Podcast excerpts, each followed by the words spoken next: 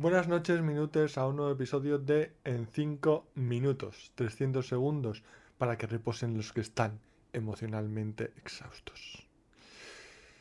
Bienvenidos los emocionalmente exhaustos, porque en este podcast encontrarán la paz que tanto anhelan. Eh, antes de entrar en materia, sea la que sea la materia, porque estoy improvisando, eh, mi novia me ha insistido mucho en que os comente que en castellano la palabra hermanastro se refiere tanto al medio hermano, es decir, a los que comparten el padre o la madre, así como el que no comparten ni padre ni madre, pero padre y madre están casados, familias que se reunifican. Yo lo sabía desde eh, hace muchísimo tiempo y nunca me ha sorprendido ni me, y me ha dado igual eh, que no fueran distintas palabras para los que comparten al menos un progenitor y los que no. Pero bueno, a mi novia le indigna que no existan dos palabras. Así que yo desde aquí, como em, firme propósito de apoyar en todas las cruzadas a mi novia, em, me declaro a favor de presionar a la RAE, encerrarlos en el habitáculo en el que se reúnan, no darles comida hasta que eh, tomen eh, la decisión trascendental de utilizar dos palabras para distinguir estos dos tipos de situaciones. Lo cual me recuerda, y por fin puedo empezar a hablar de algo,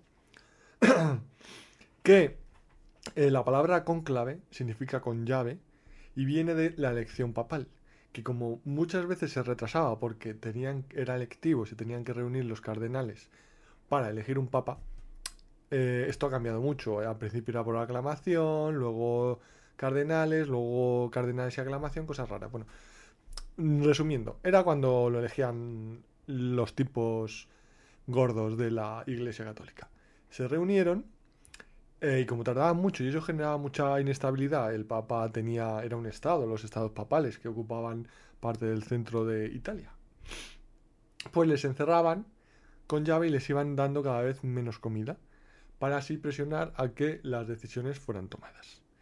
¿Qué podríamos hacer para evitar, eh, lo cual suena una buena idea para evitar esas reuniones innecesarias? Que no sé si habéis visto por LinkedIn que hay gente que para evitar que las reuniones se alarguen innecesariamente, la hacen en el suelo haciendo como planchas, de tal forma que solo va a durar lo que la gente aguante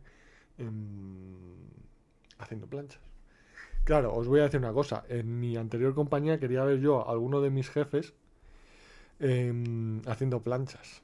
O sea, em, seres de más de 100 kilos, más de 100 kilos, haciendo, haciendo planchas. Pero bueno.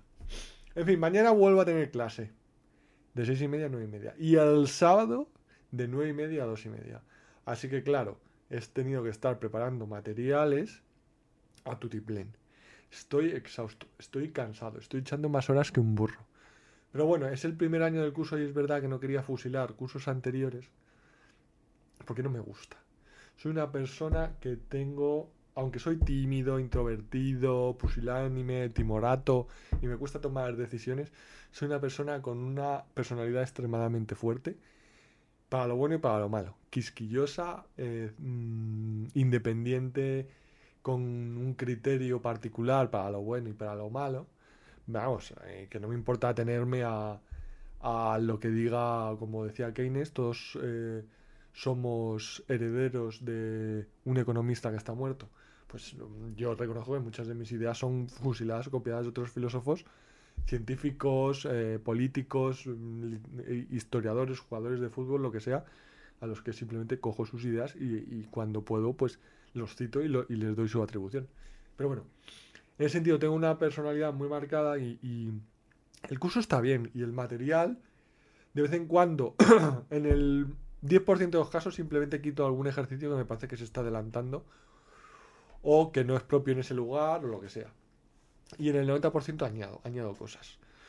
No sé, eh, yo creo que al ser un poco más mayor que el resto de los profesores, eh, yo vengo de la ingeniería informática y no directamente a data science, tengo un conocimiento distinto de lo que se está haciendo por debajo y a veces intento contarlo pues para que las cosas no se aprendan como si fuera un ritual de magia, ¿no? Como si fuéramos vudú o chamanes, sino que sepas realmente por qué eh, que 2 por 3 son 6, porque 2 más 2 más 2 son 6, no porque 2 por 3 son 6 así como un dogma.